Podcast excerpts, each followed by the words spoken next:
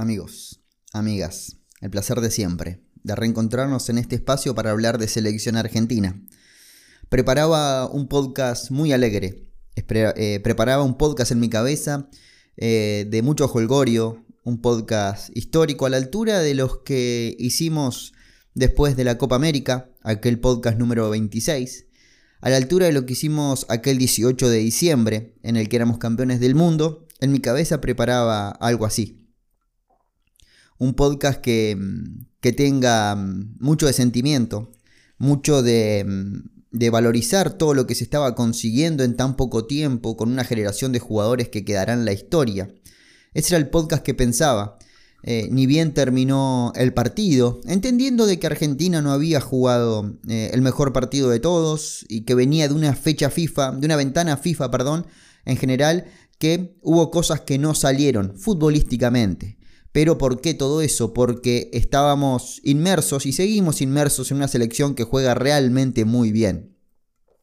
Y cualquier movimiento que sucede eh, fuera de esa perfección que manejaba la selección argentina nos parece eh, que las cosas no se hicieron del todo bien. Bueno, teníamos que hacer memoria un poquito de cómo fueron hace 5, hace 10, la selección argentina, años hablo. La selección argentina tuvo momentos que jugaba, que jugaba mal de verdad. Y acá es verdad que, con Uruguay nos vimos superados, que con Brasil eh, la primera hora fue mejor Brasil que, la selección argentina. La última media hora fue mejor Argentina que Brasil y, conseguimos el gol. Pero bueno, eh, no, vamos a hablar de, ese momento histórico, por lo menos en el comienzo. Tenemos que hablar, obviamente, sí, de, que hicimos historia, de que ganamos en Brasil, primera vez que Brasil pierde en condición de local en unas eliminatorias y es contra nosotros, es contra esta generación tan importante y tan ganadora. Pero es lógico que, el podcast arranque hablando de la bomba que nos tira Scaloni al final. Una bomba que no la esperaba nadie, sinceramente, y que no la esperase nadie también tiene que ver con el hermetismo que se está manejando esta selección, porque hasta que Scaloni no habló, eh, nadie empezó a decir hay una relación desgastada, eh, no le pagaron los premios, está cansado de los amistosos en China, eh, quiere otra logística, quiere un trato de, de, campeón del mundo, quiere un trato de cuerpo técnico de campeón del mundo, que por ahí no tiene ese mismo acompañamiento que debería tener. Pero antes de eso, antes de que Scaloni hable, todo era color de rosas.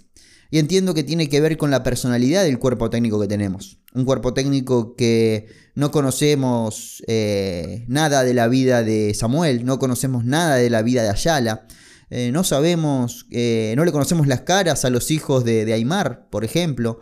no sabemos dónde vive Aymar, si vive en Europa, vive en Argentina, vive en Córdoba. No sabemos. Sabemos que Scaloni vive en Mallorca, porque él lo ha dicho eh, y porque obviamente al ser el entrenador de la selección argentina eh, iba a importar eso y pasó en segundo plano, pero no sabemos mucho más que eso. Y se trata de eso, de un cuerpo técnico que siempre se manejó de esta manera, con hermetismo, con mucho perfil bajo, muy bajo el perfil, eh, incluso ser campeones del mundo no le sacó ese manto de, humildad que tiene, que tiene este cuerpo técnico. que no son los que nombré, no son estos cuatro, sino que hay un grupo más grande. Em, está el profe, está Tocali, está Matías Mana, hay muchos que forman parte, incluso Daddy, que si bien eh, es el masajista y no forma parte de, la estructura nueva que llegó hace cinco años, eh, él está hace muchos más años, él está hace muchos cuerpos técnicos. Eh, creo que entró cuando entró Messi a la selección, entró también Daddy. Fue algo que se dio uno con otro y, y por eso la amistad que tiene Messi con el masajista de la selección argentina. Pero mm, hasta ese momento nadie eh, hablaba de esta relación que puede haber, eh, algo desgastada entre la dirigencia del fútbol argentino y el cuerpo técnico de la selección. El manto de, mm, humildad, el, hermetismo que manejó la selección llevó a que tenga que ser Scaloni eh, el que diga, che, tengo que pensar qué voy a hacer con mi futuro. este equipo merece un entrenador con todas las energías, está la vara muy alta y, merece un entrenador que, esté con todas las energías puestas en esto, así que tengo que pensar mucho. A ver, y ahí empezamos, a ver, era como que mm, estabas en una fiesta y te prendían las luces, era una cosa de muy, muy rara, porque no esperábamos eso, no esperábamos un Scaloni de ese estilo. incluso diciendo que todavía no lo hablé con los jugadores, todavía no lo hablé con la dirigencia, no lo hablé con Chiquitapia. Y llega al vestuario Scaloni después de, tirar esa bomba y tampoco le dice nada a los jugadores.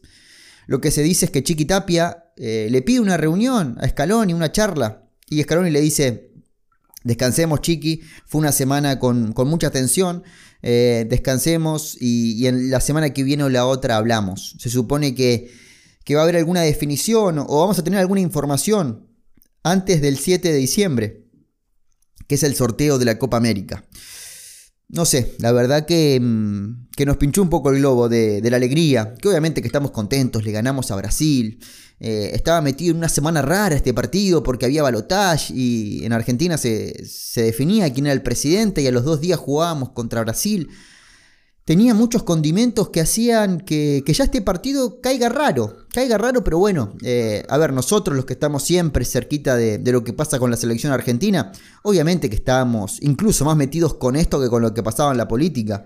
Pero el común de la gente estaba esperando que pase el domingo eh, y después ahí sí, lunes y martes, sobre todo martes, a una hora del partido me animo a decir, eh, es cuando mm, la gente se empezó a meter en que, che, jugamos contra Brasil en Brasil. Pero bueno, eh, esperemos que esto llegue a buen puerto. Eh, como decía, quería empezar a hablar de lo histórico, no me voy a olvidar de lo vergonzoso, eh, pero tenemos que hablar de, esto. ¿Cuál será el futuro de la selección argentina? Mi deseo y lo que pienso que puede llegar a pasar es que Scaloni utiliza esto como un llamado de atención. De que, che, mirá si no hacen las cosas bien nos vamos, ¿eh? ¿eh? si no se van a hacer las cosas como lo debe hacer una selección campeona del mundo, nos vamos. O por lo menos me voy. Capaz que es un llamado de atención y me parece bien. Porque este cuerpo técnico se merece que, tenga el trato de el mismo que habrá tenido Francia en el Mundial anterior, el mismo que habrá tenido Alemania en el 2014. Eh, un trato y sobre todo atención eh, por parte de la dirigencia eh, a la hora de, mover esta selección. Se habla también de temas de logística, pero son muchas especulaciones. Hay muchas teorías que vamos a ir hablando, obviamente, en este espacio. Pero la única verdad, como lo decía Esteban Edul, es em, la tiene Scaloni. La única verdad la tiene Scaloni. Pero bueno, em, a ver, empecemos con lo que se dice. Se dice de una relación desgastada con Chiquitapia eh, porque eh, me digo que empujaba a la selección argentina y a Scaloni a que haya una foto con Sergio Massa. Eso es una de las cosas que se dice previo a las elecciones. A ver, la selección argentina estaba en el país en la semana más crítica de todo este eh, circuito electoral. Y la foto con Massa, teniendo en cuenta que Chiqui Tapia tiene sus intereses o su pensamiento político cercano a Massa, era que aparezca una foto de Massa con toda la selección argentina. Y la selección argentina se negó a eso, como también se negó en su momento a ir a Casa Rosada y, tener la foto con, con, el presidente. Eso me pareció hasta raro en su momento. Digo, che, todo bien, falta un año para las elecciones cuando éramos campeones del mundo. No creo que, que esto pueda significar algo, pero la foto con el presidente de turno tenía que estar. Eh, cuando fuimos campeones del mundo. Eh, la foto de, Diego en la Rosada es una foto icónica y quería la foto de Messi en la Rosada también. Pero bueno, eh, nadie esperaba. nadie esperaba y todos sabíamos que, todo el mundo, todo, todo, el país iba a salir a la calle y 5 millones de personas era difícil de, controlar. Y, cada vez la cosa se iba poniendo más complicada y bueno, y se abortó un poco el festejo, que duró hasta donde duró, pero bueno, no, no era lo importante. Eh, se habla de eso, de esa relación que, pudo eh, Chiqui Tapia llevarlo hacia el lado político. Se habla también de mm, un Scaloni que, eh, un cuerpo técnico, perdón, que todavía no cobró los premios de ser campeón del mundo.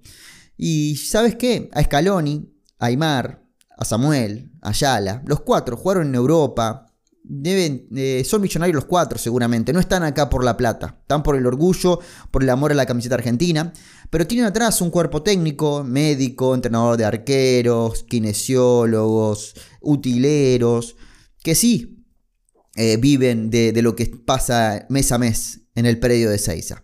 Y obviamente que, que la pelea de los premios también va por ellos, seguramente que va por ellos. Y que lo que se dice es que todavía no se cobró ningún premio en pesos en pesos de la selección campeona del mundo. Que entiendo que mm, no sé si FIFA ya pagó, eh, pero se habla de 56 millones de dólares que, le ingresaban a AFA, o sea que dinero para pagar premios a, no sé, 20 tipos, eh, teniendo en cuenta que no contamos los jugadores porque no necesitan el premio los jugadores. 20 tipos de un cuerpo técnico, médico, de kinesiólogos, cocineros y, todo lo que tiene que ver con la selección, creo que habría dinero. Pero bueno, no conocemos el paño. Estoy contando solo, solo las especulaciones que surgieron en estos días. Siguiente tema, cansado de em, amistosos de mierda.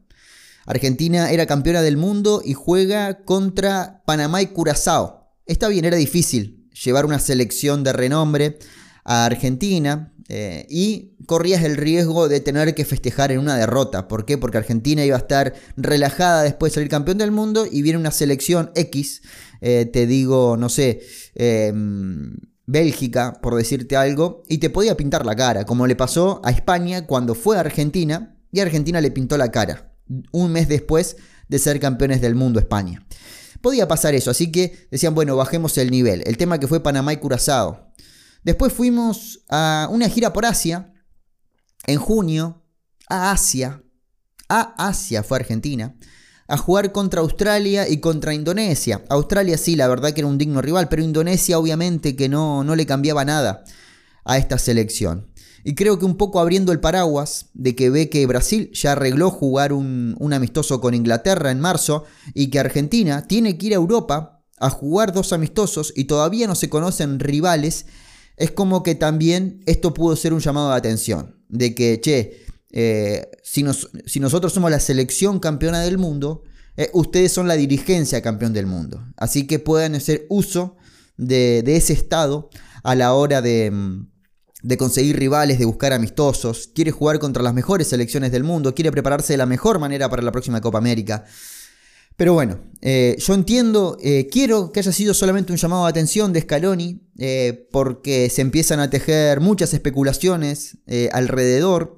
Se habla de un cuerpo, mm, de un grupo de jugadores, de un grupo general de jugadores, que todos los jugadores no le aceptarían una renuncia a Scaloni, de una dirigencia que tampoco, que todos van a pelear para que Scaloni siga al frente.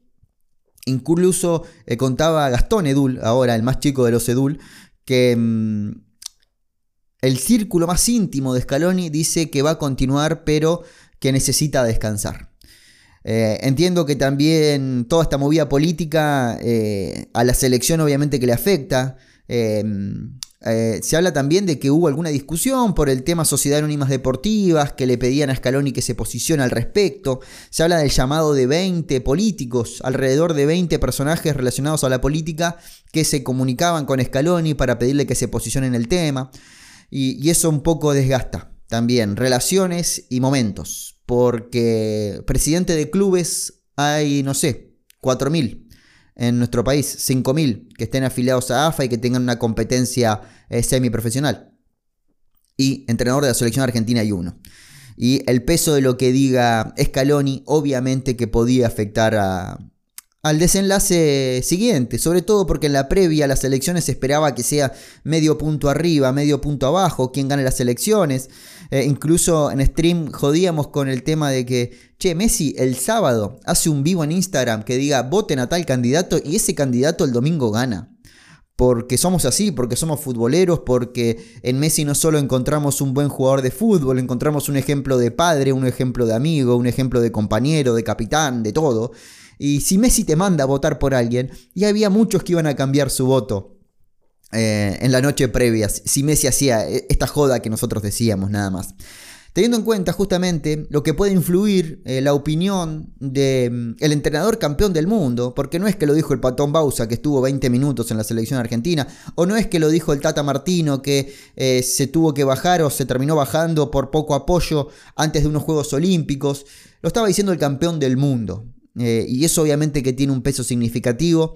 Cuando le preguntó Alexi Sepchiki, eh, periodista de C5N en la conferencia de prensa previo a, Brasil, previo Uruguay, le preguntó qué opinión tenía como un hombre del fútbol, de un club como Pujato, eh, y dijo, no, en eso no me meto. Fue todo lo de Scaloni y, y cortó al ras la respuesta. Así que bueno, em, entiendo que habrá sido una semana convulsa en el predio de AFA y que este cuerpo técnico con este manto de humildad que tiene no ha exteriorizado todo eso que habrá pasado o que intentaron que pase y eh, Scaloni terminó dejando esta bombita después de Brasil. Entiendo que ni Scaloni mismo quería que sea después de una victoria histórica frente a Brasil, pero bueno, hasta marzo no iba a ver al periodismo la próxima conferencia de prensa, si es que Scaloni sigue siendo el entrenador de la selección argentina, va a ser previo al partido amistoso que todavía no conocemos a mediados de marzo, así que era mucho tiempo eh, sin, sin tener contacto con la prensa por parte de Scaloni. Alguien decía necesita descansar, que se tome unos días. El entrenador de la selección argentina ahora si, si quiere se toma tres meses que nadie se entera. ¿Por qué? Porque recién en marzo volvemos a jugar y son amistosos. Y a ver, sí, puede haber alguna figura emergente, puede haber eh, algún chico que empieza a andar bien y hay que empezar a seguirlo. Pero es algo que puede hacer el cuerpo técnico, no necesariamente lo tiene que hacer Lionel Scaloni. Así que tranquilamente, si Lionel Scaloni quiere tomarse tres meses, lo puede hacer. Tranquilamente. Se puede tomar desde el 7, por ejemplo, desde el 7 de, de diciembre, que es el sorteo, hasta el 7 de marzo se lo puede tomar y, nadie, se, nadie se va a dar cuenta incluso. Nadie se va a dar cuenta. ¿Por qué? Porque no es que Scaloni sube fotos en Instagram diciendo acá trabajando, preparando el partido con Brasil. Scaloni vive como un tipo normal que cuando llega a su casa, eh, además de estar con su familia, tiene una computadora y empieza a analizar rivales, a ver opciones de juego y a ver de qué mejor, de qué manera puede mejorar a la selección argentina. Momento de meternos un ratito en el fútbol. Era lógico que esto nos iba a llevar mucho. Em, primero, em, antes de meterme en el fútbol, perdón, perdón porque es un podcast de fútbol y, nos lleva muchas cosas, nos llevan a hablar de, diferentes temas. Y sinceramente lo que pasó el martes, antes de que empiece el partido, me enorgullece como argentino, me, me enorgullece como periodista que sigue la selección argentina me enorgullece como fanático de, este grupo, fanático de esta camada, fanático de esta camiseta. Ver cómo eh, el jugador argentino y el cuerpo técnico, porque también estaba Daddy, el, masajista de la selección argentina, metido ahí, ellos mismos, eh, tratando de evitar la represión policial brasileña en la tribuna del Maracaná, para evitar que le sigan pegando a los hinchas argentinos, eh, es ganar otra final. Eh, es ganar otra final. Nos vamos a enorgullecer muchísimo porque ganamos la Copa América, porque ganamos la finalísima, porque ganamos la final del mundo, porque le ganamos a Brasil en el Maracaná por primera vez en un partido oficial, pero también vamos a sentir orgullo por este grupo que en la noche de los palos estuvo ahí. No solo con un tweet, no solo con una foto, que muchas veces pasa y, también sirve posicionarse a través de las redes o los medios de comunicaciones que, hoy tienen los jugadores para con el público, sino que estaban ahí. Cruzaron eh, la valla publicitaria y ellos mismos, eh, incluso hay fotos de, de Otamendi, de Paredes, de Lautaro, colgándose de la tribuna para, para frenar lo que era la represión policial. Divo Martínez que es gigante, se pudo apoyar en la, en la tribuna y con su brazo izquierdo agarrando un palo de un policía. Messi diciendo, nos vamos todos, nos vamos todos, esto así no puede seguir. Messi sabe que si él dice A, eh, a los 5 segundos, en la otra parte del mundo, se supo que Messi dijo A. Y Messi de esta manera demostraba eh, cierto, cierto no, demostraba un, un gran gesto eh, contra la organización de los partidos, porque mezclar, en, el clásico más importante de todos, mezclar argentinos y brasileños era un error. Y si a la hora de eh, impartir el orden o cuidar a los hinchas, que es lo que tiene que hacer la organización del evento, te encargas de generar el desorden, como lo hizo la policía brasileña, en este caso la de Río de Janeiro, eh, no está bien. ¿Qué hizo Messi? Se fue al vestuario, pensaron, Esperaron, se comunicaron obviamente con lo que estaba pasando afuera y ver si había atención para eh, los, los chicos que se fueron, los hinchas que se fueron golpeados por la policía. Ya estaban todos hospitalizados, fuera de peligro, obviamente, con sangre, pero fuera de peligro. Y al otro día eh, iban a ser hospitalizados dentro del estadio, porque el Maracaná tiene un lugar, todos los estadios grandes deben tener un lugar para atención primaria, así que estaban ahí em, controlados. Después nos enteramos que, que los liberaron, por decirlo de alguna manera, 4 de la mañana y vieron eh, ellos que em, los enfermeros y la policía, no, perdón, la policía, la policía se estaba sacando fotos con sus radiografías. Vergonzoso por todos lados, porque em, sinceramente no es todo Brasil así, obviamente. Eh, el hincha brasileño es muy del fútbol y, ha venido mucha gente a Argentina y, se ha comportado bien, otros no tanto con esto de romper billetes y esa pavada que cada vez da menos gracia. Pero em, lamentablemente queda representado de esta manera lo que es el trato a a los hinchas argentinos. Porque le pasó a Tigre, porque le pasó a Estudiantes, porque le pasó a San Lorenzo, Argentinos Juniors, últimamente a Boca en la final de la Libertadores. Eh, y sigue pasando siempre, y sigue pasando siempre. Hace dos años, en el 2021, Anvisa mandaba un tipo a la, calle, a la cancha, no había público, mandaba un tipo a la cancha con un arma para sacar a cuatro personas que no habían cumplido eh, las eh, normas sanitarias del país. Tuvieron que esperar que empiece el partido para darse cuenta que estaban en el país Dibu Martínez, Cuti Romero, Lo Chelso y Emi Buendía. Locura total. Ahora es la policía con sus palazos que terminó en eso.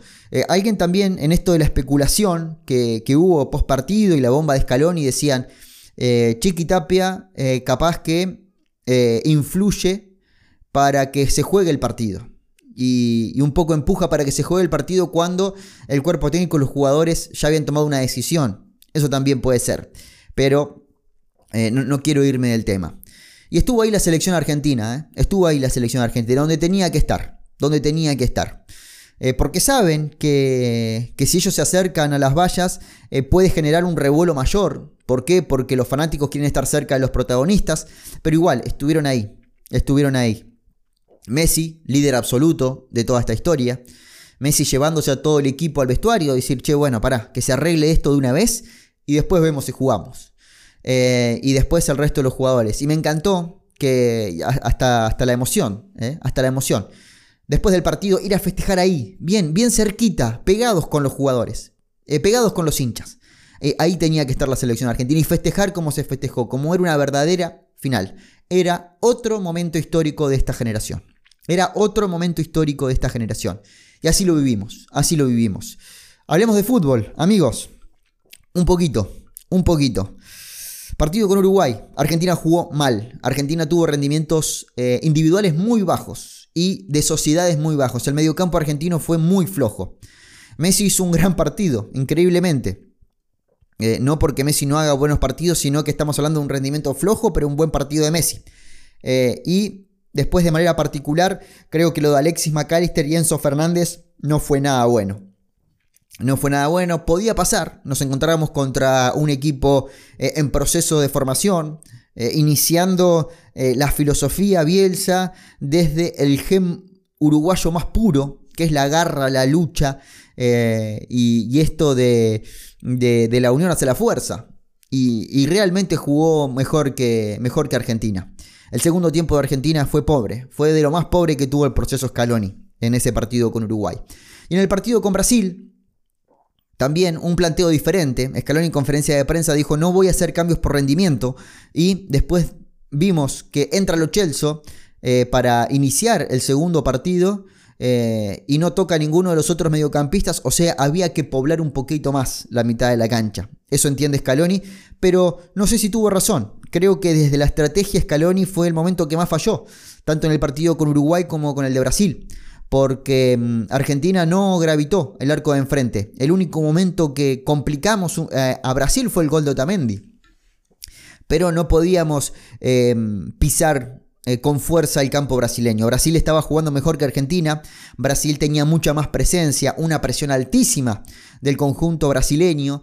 Y Argentina con dos líneas de cuatro que los cuatro mediocampistas tenían características muy similares, ninguno podía romper en velocidad, no teníamos uno Campos, no teníamos un Nico González, no teníamos un Di María que pueda romper en velocidad. Eh, y eh, arriba Messi, que estaba lesionado. Creo que Messi tendría que haber salido antes.